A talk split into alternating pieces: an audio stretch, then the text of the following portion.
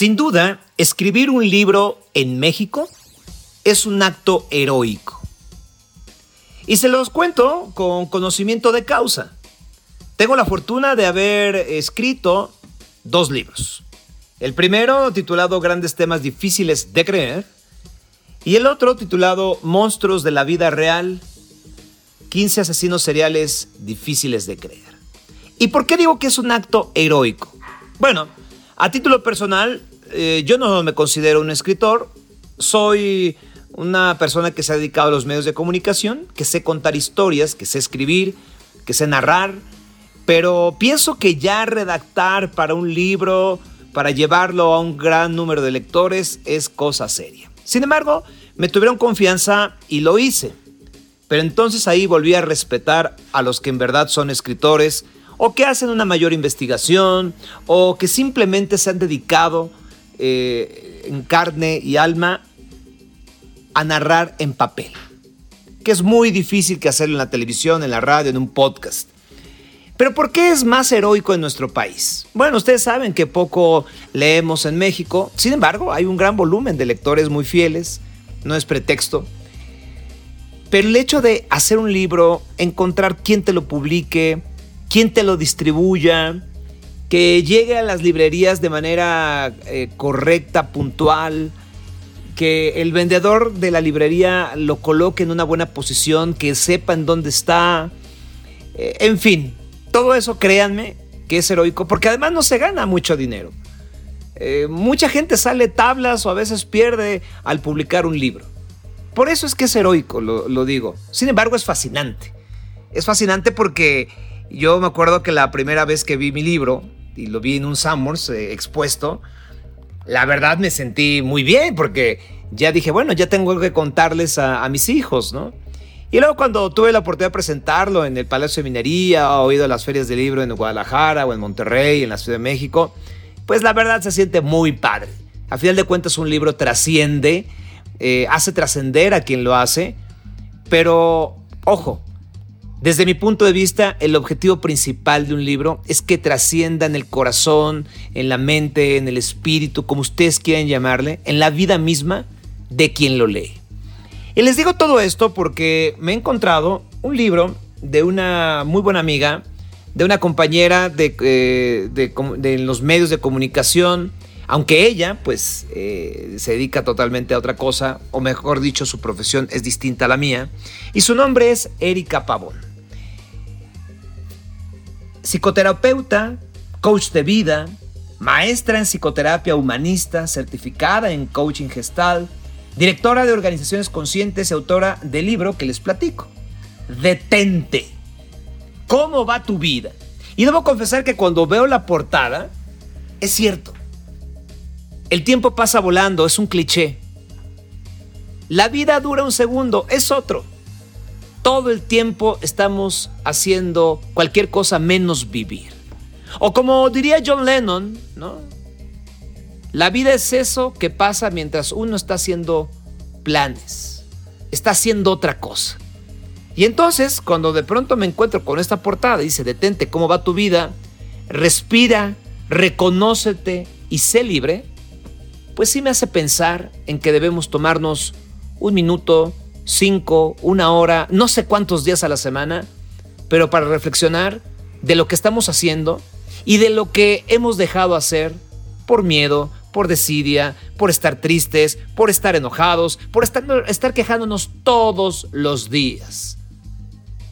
Quiero dar la bienvenida a Erika Pavón para que platiquemos de esto y que ustedes se lleven muchas cositas de este libro que pueden comprar, pero que también pueden escuchar explicado aquí sin duda. ¿Cómo estás, Erika? Gracias por estar aquí. Hola, Sergio, qué gusto, qué fascinante introducción. Realmente todas las palabras que dices es una realidad, o sea, el escribir un libro, el atrevernos a hacerlo, mm, lleva su tiempo, ¿no? Y, no es fácil como a veces podríamos hasta escribir un artículo, yo que de repente escribí artículos, nunca va a ser lo mismo un libro, que tienes que llevar a la persona a esa imaginación, a, a crear un mundo de fantasía también en su mente de lo que está leyendo y sobre todo que sea algo que, que continúe, ¿no? O sea, que no, no nos vayamos a un punto donde la persona diga, no, ya, ya me aburrió, ya hay mucha parte en mi, en mi tema, bueno, muchos tecnicismos, entonces hacerlo dinámico, que la persona eh, lo lleve a, a una transformación, yo creo que es el punto más fascinante. Y precisamente en este contexto, pues, ¿cómo decides o por qué decides escribir este libro? Y con esta frase poderosa de la portada, que es detente cómo va tu vida. Fíjate que tiene muchas razones, o sea, yo siempre como que mi lista de cosas por hacer en la vida era escribir un libro. Estaba empezando mi doctorado en psicoterapia gestalt y de repente, bueno, yo hacía artículos, hago audios en YouTube, acompañamientos que van por los mismos artículos y de repente fallece mi padre de una forma muy inesperada. Eh, y al mes me habla la editora y me dice, estamos muy interesados en que hagas un libro. Entonces para mí fue como decir, wow, o sea, en un momento de vulnerabilidad, pero que a la vez lo puedo llevar hacia la resiliencia y compartírselo a más personas, va a ser algo increíble. Entonces como que de lo que a veces podemos verlo como algo de débil, saqué más fuerza para, para plasmarlo, para hacer algo y también mi inspiración en ese momento fue mi padre, pero la realidad también es que cada vez que escribía mi inspiración era con historias de pacientes, con historias de seres cercanos a mí, sobre todo me imaginaba la persona, cualquier persona que estuviera leyendo ese libro y que pudiera hacer algún cambio en su vida. Le platicaba a Erika antes de empezar este podcast que me gustaría quisiéramos como una ruleta de conceptos o de capítulos de su libro. No vamos a leer todo el libro, es imposible, y también para que ustedes puedan adquirirlo, pero sí estaría padre que hiciéramos una entrevista así y que no sea lineal eh, necesariamente, ¿no? Entonces, hablando de, ruleta de conceptos y de capítulos del libro, acabas de, de mencionar uno que para mí se ha puesto de moda el concepto hace un par de años tal vez, y que tal vez no nos queda eh, muy claro para muchos el concepto de qué se trata y cómo aplicarlo. Dijiste, hablando de cuando muere tu padre, en una situación de resiliencia. ¿Qué es la resiliencia, querida Erika, y cómo, cómo tenemos que aprovecharla? La resiliencia es la oportunidad que tenemos como seres humanos para transformar una catástrofe de la cual llegamos a pasar a algo positivo en nuestra vida y que crezcamos en nuestra vida con esa situación. O sea, nosotros tenemos dos perspectivas, como tú bien decías en un punto, ¿no? Podemos ser la víctima y tirarnos al suelo, o de esa situación, ¿cómo puedo sacar a ese monstruo que tengo interno, ¿no? ¿Cómo puedo sacar a lo mejor de mí y cómo llevarlo a un aprendizaje y no a una derrota? Entonces, todos tenemos ese poder de ser resilientes, o sea, tenemos esa forma de poder transformar algo, una situación catastrófica en nuestras vidas hacia algo creciente en nuestras vidas. Y en tu experiencia con pacientes, en tu vida personal, ¿cómo sacamos agua del pozo o, cuando ya no hay, querida Erika? Fíjate, Sergio, que algo, y que te iba a decir al principio, pero también me fui por otro lado, y que lo, lo que ahorita me estás diciendo, es que eso que a veces decimos, pues, ¿de dónde saco esa energía? Es lo mismo que la intención de, de por qué me voy a detener a pensar y a identificar cómo va mi vida. Porque muchas veces nos despertamos y sentimos como mucho vacío, sentimos tristeza, sentimos angustia y decimos, pero ¿y por qué siento esto si laboralmente estoy bien o si ya tengo pareja y yo creía que con mi pareja ya iba a ser más feliz, o sea, ¿qué está pasando, no? Y es esta parte, esta parte que podemos transmitir, que puedo transmitir en la terapia, es la parte de que aunque tú sientas que ya no hay nada, que te sientas en ese vacío, en, en, esa parte que tú dices, bueno, ¿y de dónde saco esa agua del pozo, no? Es como encontrar esas herramientas. Este libro nos ayuda y es un apoyo, un acompañamiento a que podamos identificar en diferentes áreas de nuestra vida dónde se encuentran esas herramientas para salir adelante y para trabajar en lo que más necesitamos. ¿Tú crees que los mexicanos somos resilientes? Claro que sí. Bueno, yo lo vi más que nada hasta en el terremoto, ¿no? El último, el, este, el más fuerte que hubo. me tocó ver cómo las personas se apoyaban, cómo las personas, bueno, ese es el lado positivo, ¿no? También hay el lado malo, pero sí me ha tocado ver muchísimos casos de personas resilientes, muchísimos casos que, que hasta han hecho fundaciones para niños quemados porque le pasó eso con sus hijos, entre otras cosas más que tú decides y como mexicano lo vemos muchísimos ejemplos que decides o me quedo llorando, me quedo frustrado ante esta situación. Por ejemplo, empieza la resiliencia a identificarse desde la Segunda Guerra Mundial, cuando Víctor Frank hace ese maravilloso libro y como otras personas, pues mejor se suicidaron, ¿no? Entonces, ¿qué camino es el que tú eliges agarrar? Bueno, vamos a jugar a esta ruleta con tu libro en el índice y entonces de pronto me encuentro, vamos a por el principio, ¿no? Dice página número 11, una pregunta. ¿Cómo va tu vida con las exigencias? ¿A qué te refieres con las exigencias, querida Erika? Yo voy a dar mi opinión eh, antes de, escucharte. Eh, creo que eh, de pronto somos muy duros o muy duras con nosotros mismos y nos exigimos ser, al menos en mi caso así fue porque me exigían ser el número, el número uno en la escuela, ser el número uno en el deporte, eh, juntarme con los buenos, eh, estar bien alineado, nunca pude tener el cabello largo, nunca pude hacerme un tatuaje, o sea, ir cumpliendo con lo que socialmente es correcto. Y de ahí se formó una personalidad de la cual soy bastante disciplinado. Pero entonces en cada momento me exijo el 10 de calificación porque me acuerdo cuando era niño que así me lo exigían. Ahora que soy papá, y me toca estar de este lado frente a la boleta de mis hijos, la verdad creo que soy un poco más barco y no busco el, el 10, ¿no? Busco que mis hijos sean felices primero y luego pienso en el número de la calificación, siempre pensando que la felicidad empieza en el 8. pero, pero es verdad, eh, eh, eh, ahí están las exigencias, pero tú a qué te refieres en esta parte? Fíjate que todo lo que acabas de decir ahorita es cuando nosotros lo llevamos a una introyectos que nos van dando nuestros padres. O sea, los introyectos son lo que nos dicen. El que estés alineado simboliza a una persona que es muy buena y disciplinada, el que una muchacha ande, una así, ¿no? Les decían, una muchacha ande con minifalda significa que es tal por cual. Entonces, con el paso del tiempo, aunque digas, no le voy a hacer caso a mis papás, te pones una minifalda en caso de mujeres y es decir, ¡Ah! como que no me siento cómoda con la minifalda, ¿no? Entonces, son esos introyectos que vamos llevando, pero a la vez se vuelven también exigencias de nuestra vida que son expectativas para alcanzar.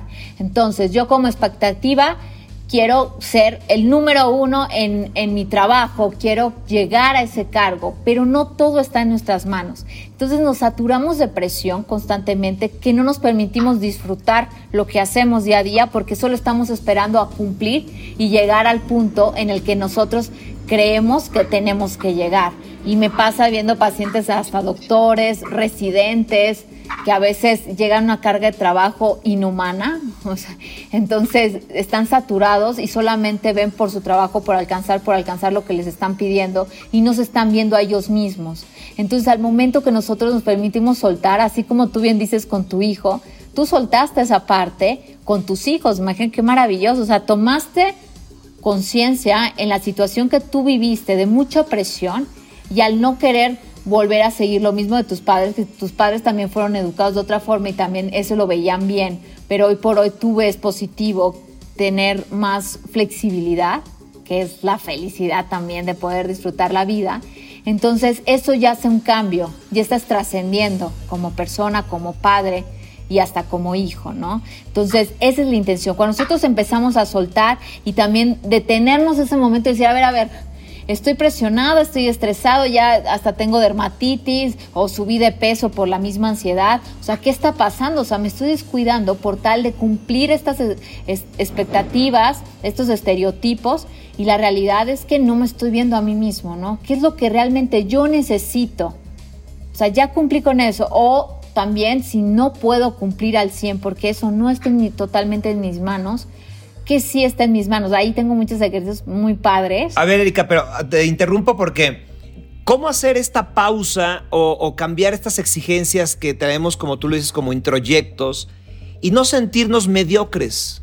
poder identificarlos. Y de hecho ahí lo, explico, pongo técnicas que son muy gestálticas y también tienen bases humanistas, todo lo que voy explicando de cada tema. El poder identificar y decir, esto, o sea, por ejemplo, hay un, hay un ejercicio muy padre, lo, lo puedo compartir aquí en breve, y es que tú dibujes una mano en, en una hoja, o sea, dibujas tu mano.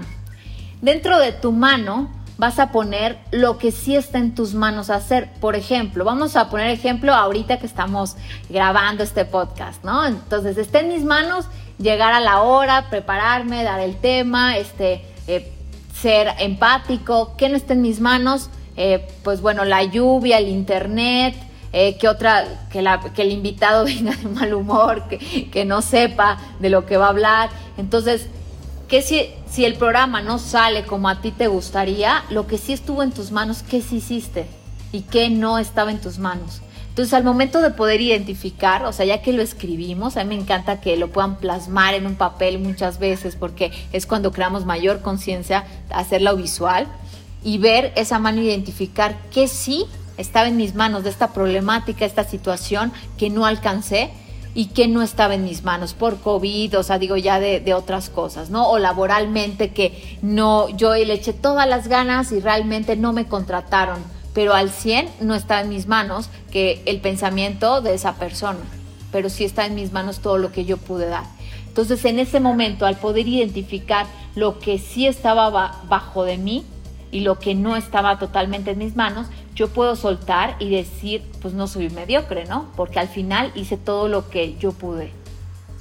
Eri, qué bueno que tocas esto y les voy a compartir una anécdota a ti y, al público de Sin Duda, reforzando esta parte del azar y las cosas que no están en nuestro alcance. Cuando yo estaba en la universidad tenía una materia que se llama antropología filosófica y me la daba un gran profesor que se llama, no sé si viva todavía, eh, y el doctor Ignacio Rivero. Y entonces eh, él decía que todos teníamos 10 solo con no faltar a su clase. Pero que si tú faltabas o llegabas tarde 15 minutos, ya no te dejaba entrar y entonces te ibas directo a examen final. Podías seguir yendo a sus clases, pero ya ibas a examen final. Y entonces, ese día que, eh, eh, bueno, un día hablamos del azar, de esto que tú estás detallando. A la clase siguiente, un grupo de compañeras llegaron tarde y no las dejó entrar. A la siguiente clase ya estaban mis mismas compañeras que habían llegado tarde, y al empezar la clase levantaron la mano, les dio la palabra y entonces explicaron, le dijeron, doctor Rivero, usted nos ha dicho que el azar forma parte de la vida, ¿sí? Que un triunfo puede frustrarse por el azar y no necesariamente por la capacidad de alguien. Sí, claro que sí, él, aceptó, ¿no? Claro que sí. Dice, bueno, pues nosotros veníamos a su clase la semana anterior y se nos ponchó la llanta. Y entonces el poncharse la llanta no estaba en nuestras manos, como tú lo dices, Erika, era parte del azar. Entonces, ¿cómo juega el azar en el criterio que usted pone de nunca faltar o nunca llegar tarde? Y entonces el profesor Rivero se retractó de su decisión y dijo, buen argumento, desde ahora todos tienen una falta permitida a lo largo del curso. Entonces, es muy buen ejemplo, que, muy buena explicación lo que, lo que tú pones, lo entiendo perfecto. Eh, vámonos ahora al punto número 12, página 271, porque también hace rato acabas de mencionar un, un concepto que me gusta, que lo he escuchado mucho, y dice, ¿cómo va tu vida al decidir soltar y fluir? ¿De qué trata esto? Pues de toda la presión que vamos generando día a día, en lo que nos vamos cargando esa mochila, que muchas veces continuamos la vida y decimos, ya estoy bien, o sea, no pasa nada.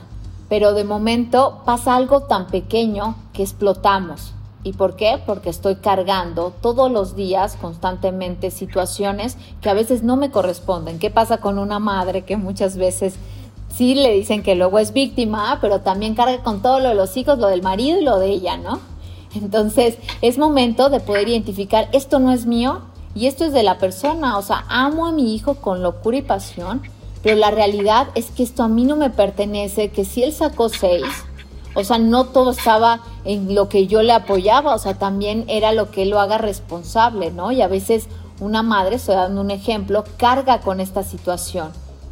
Y ese es de los momentos que a veces podamos identificar y decir qué cosas ya no nos pertenecen para poder liberarnos y fluir en todo lo que nosotros queramos de nuestra vida. Pero vivimos en una sociedad eh, mexicana donde la familia es casi sinónimo de muégano, es la verdad, ¿no? O sea, somos latinos, somos mexicanos, eh, nos diferenciamos, por ejemplo, de los estadounidenses, que son nuestros vecinos más cercanos hacia el norte, donde los chavos se van eh, muy pronto de su casa a estudiar o a trabajar o a la aventura, como sea, y nosotros no somos así todavía. Entonces, está complicado de pronto pensar que lo que le sucede a mi hermano, pues es su bronca, ¿no? Exactamente. Y, yo lo hago, o sea, y también hasta en la misma sesión, en psicoterapia, no es como que de un día a otro ya yo diga, no me va a importar, o sea, si nos identifico, sí me importa esta situación, pero de qué forma también le puedo regresar esa pelota y decirle, esto es tuyo, o sea, tú lo tienes que resolver.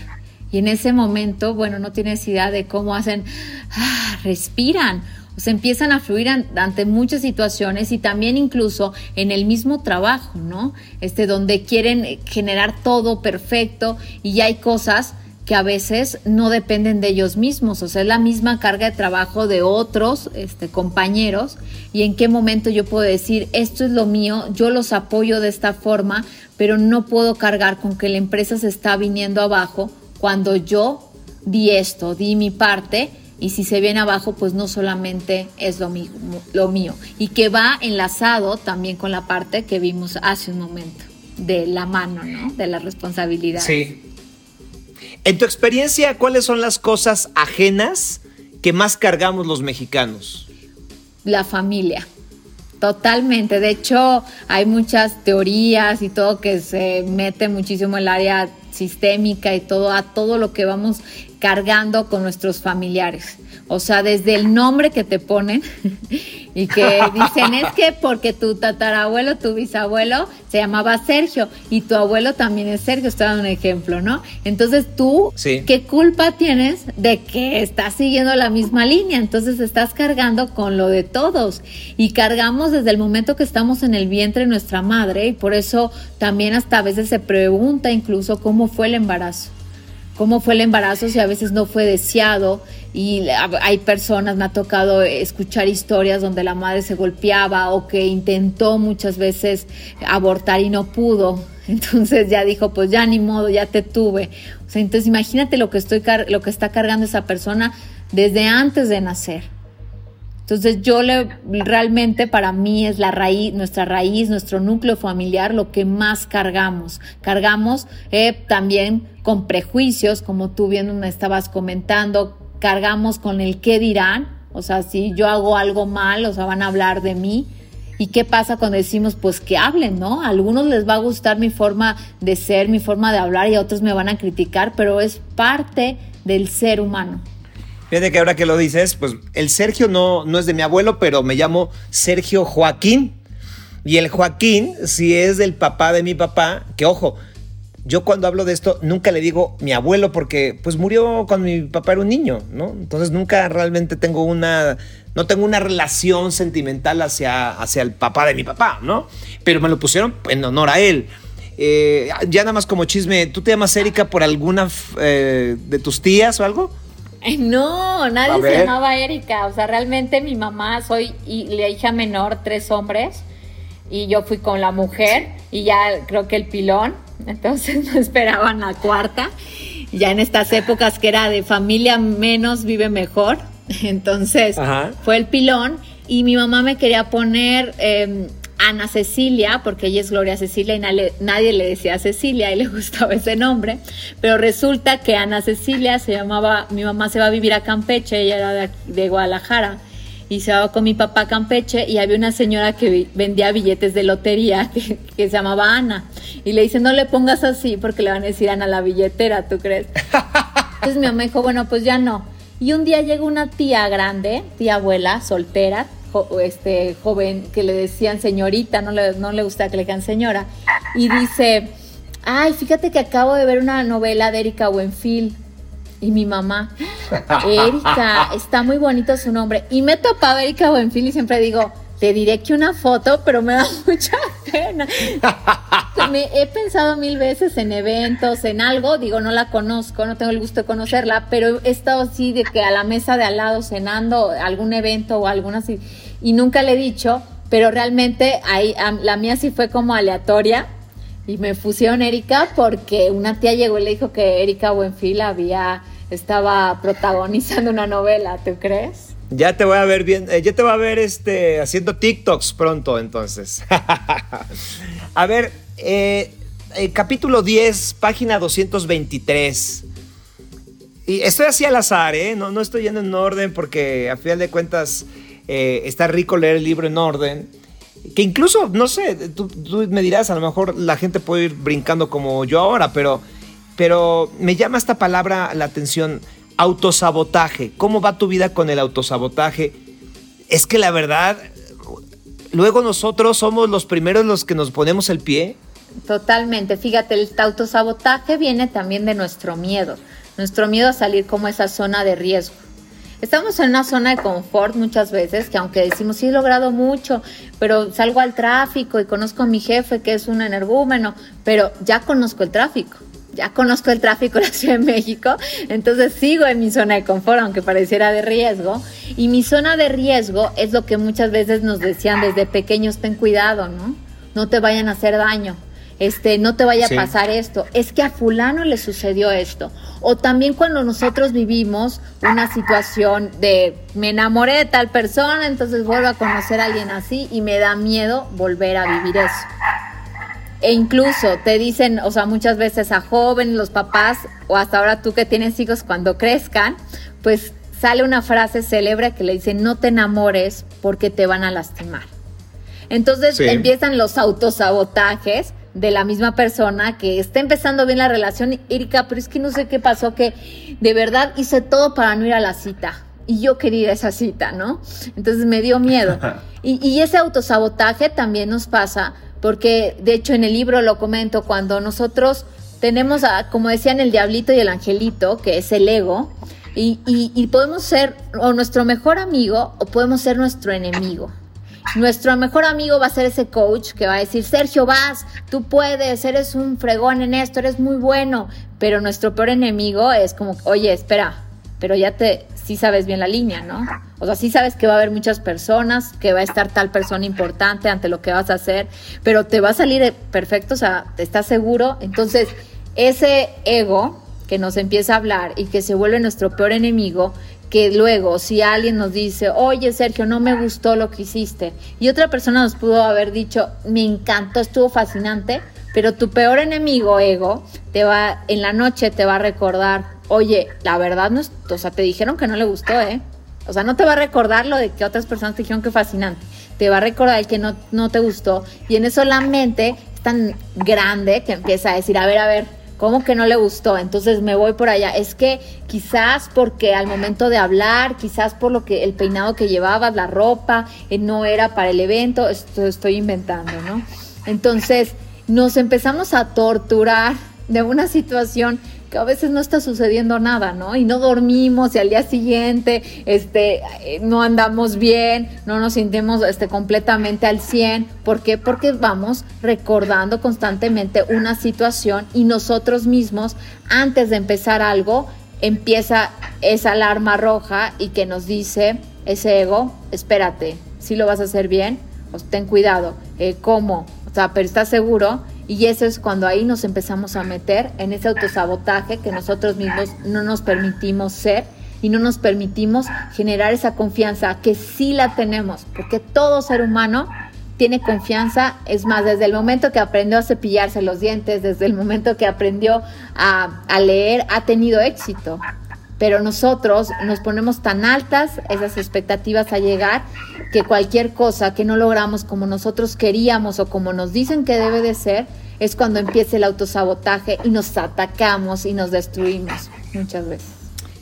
Debo confesar que yo soy un este eh, soy un tipo que día a día lucho por rehabilitarme del autosabotaje, Erika. Eh, o sea, siempre he pensado, bueno, no siempre, porque nada es para siempre, pero eh, muchas veces de niño y de joven y de joven adulto, eh, yo pensaba que las cosas no iban a salir.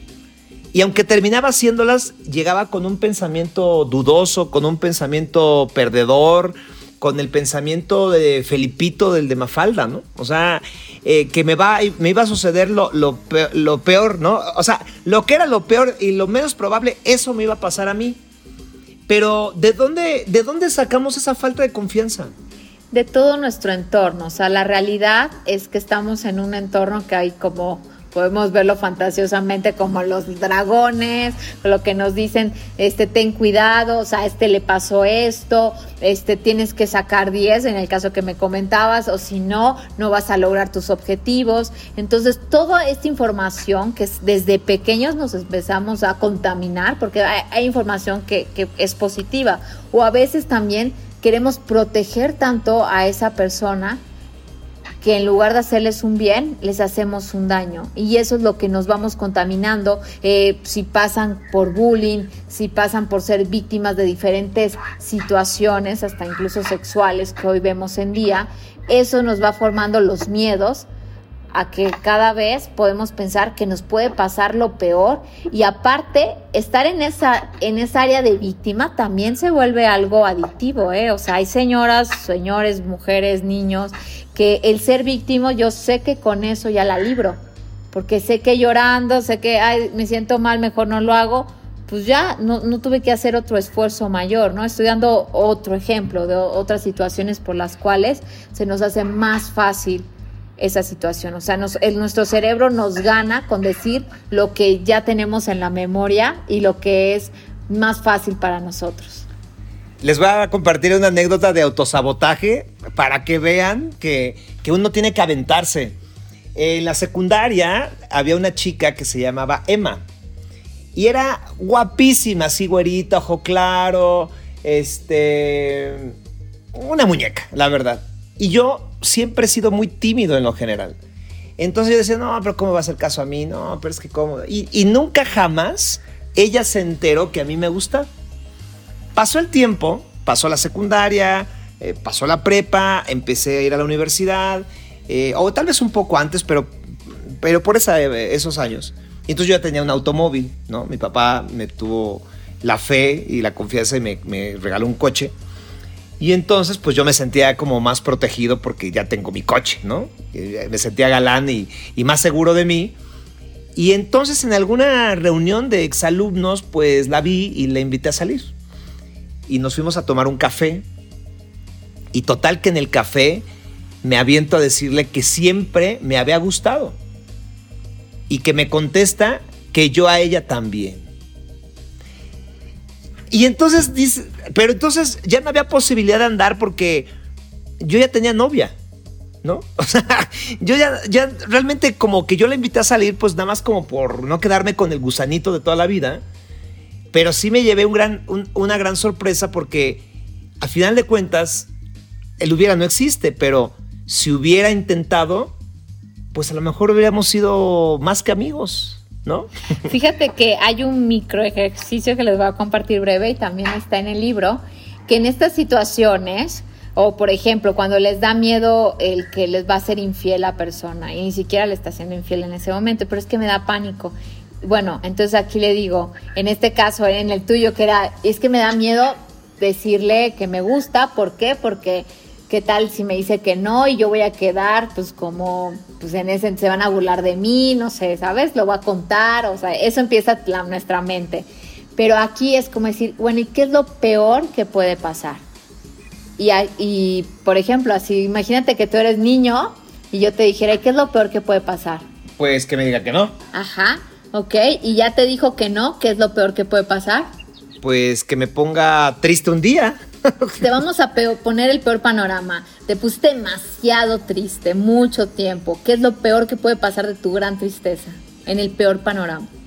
Pues en el peor panorama, al menos yo pensando como el niño que era, hasta ahí se quedaba. y yo cuando tenía una, una rotura amorosa, escuchaba las canciones de José José y Tantán. Tú, bueno, con una autoestima más arriba, este, lo dejabas ahí, pero yo a veces les digo a una persona, pero ¿te imaginas lo peor? Bueno, pues que me suicide, pero no creo que hacerlo. Bueno, imagínate lo peor. Y después de suicidarte, ¿qué es lo peor que puede pasar? Pues ya me morí. Está, exacto, ya no puede pasar más, ¿no? Entonces, si nosotros vamos llevando esa situación de para poder enfrentarla, decir, bueno, ¿y qué es lo peor? Y de eso, imaginándome el peor panorama, ¿qué es lo peor? Entonces llega un punto que ya no hay más o sea, estoy dando un extremo, este, me morí, ¿no? Entonces ya me morí, entonces la vida me dio la oportunidad y yo decidí a dónde llevarla. Entonces, ese ejercicio es maravilloso cuando nosotros queremos afrontar ese miedo, una situación, es que voy a quedar en vergüenza, hablar en público, bueno, ¿y qué es lo peor que puede pasar? Con tus herramientas, con la confianza que has generado en otras situaciones de tu vida y que las pongas en práctica, ¿qué es lo peor? Que se me olvide una palabra, pero como tienes esa confianza, ¿qué podrías hacer? Bueno, podría improvisar o me podría apoyar con esta hoja. Entonces empiezan a detectar que también tienen otras herramientas para vencer esa situación. Y sobre todo que esa situación que exista, tú, tú le pones la energía que decides ponerle. Y ahí vamos con otro capítulo que acabas de decir hace un momento, que es el de soltar. O sea, si yo me quedo toda la vida recordando que me equivoqué al hablar en frente del público, pues yo solamente me estoy etiquetando que, soy una mala persona para hablar, que no sé hablar, pero ¿qué pasa si digo, ok, me equivoqué de esta forma, pero suelto porque también identifico que también tengo otras virtudes en mi vida y me hacen ser otra persona? Entonces, hay dos caminos constantemente que nos hacen elegir, nosotros somos los únicos que decidimos hacia qué camino irnos de cada situación. Erika Pavón, es un agasajo platicar contigo, es un honor que hayas estado aquí en Sin Duda. Una última reflexión y por favor, eh, eh, ¿cómo te puede contactar la gente y dónde puede encontrar tu libro? Muchas gracias. Em, bueno, estoy ahora sí que en todos lados como Erika Pavón, en YouTube está mi canal, está en Instagram Erika Pavón C, ahí está en mi biografía, se encuentra tanto, pueden entrar a mi página www.ericapavón.com y ahí pueden escribir y también en Google realmente ponen Erika Pavón, el libro de Erika Pavón ya está en Amazon, BR Editoras y muchas tiendas departamentales hoy por hoy. Eh, Liverpool, Sambors, Palacio, eh, en, Gandhi, la Casa del Libro y bueno, muchos más. Así que por todas partes. Bueno, pues como lo dije al principio, escribir un libro es heroico en este país, pero eh, los lectores nos pueden ayudar con su superpoder de lectura. Ojalá se acerquen al libro de Erika Pavón y seguramente les va a funcionar porque eh, un libro es para eso, para que nos sirva a todos, no solamente a quien lo escribe, principalmente a quien lo lee. Y creo que algunos de los conceptos que, que hemos platicado aquí son muy atractivos y que todos, todos podemos caer en algún momento en alguno de ellos. Yo ya caí en varios, ya hasta en el nombre de mi abuelo, me dijo Erika. Es nuestro círculo de vida y de hecho algo muy importante lo que acabas de decir y me gustaría eh, recalcar también es que puede ser para cualquier lector, desde un joven, o sea, tú se lo puedes dar a tus hijos, eh, bueno, ¿qué edad tienen?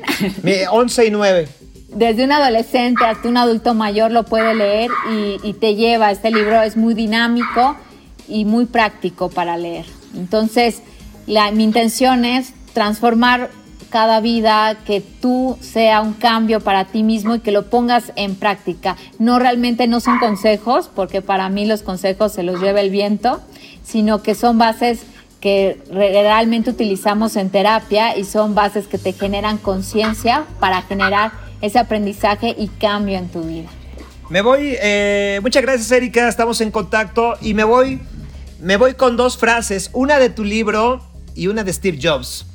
En la página 78 del libro de Erika Pavón dice, me encantó esto, podemos desear tanto ser alguien más que nos olvidamos de quiénes somos. Increíble frase poderosa hay muchas así que inspiran.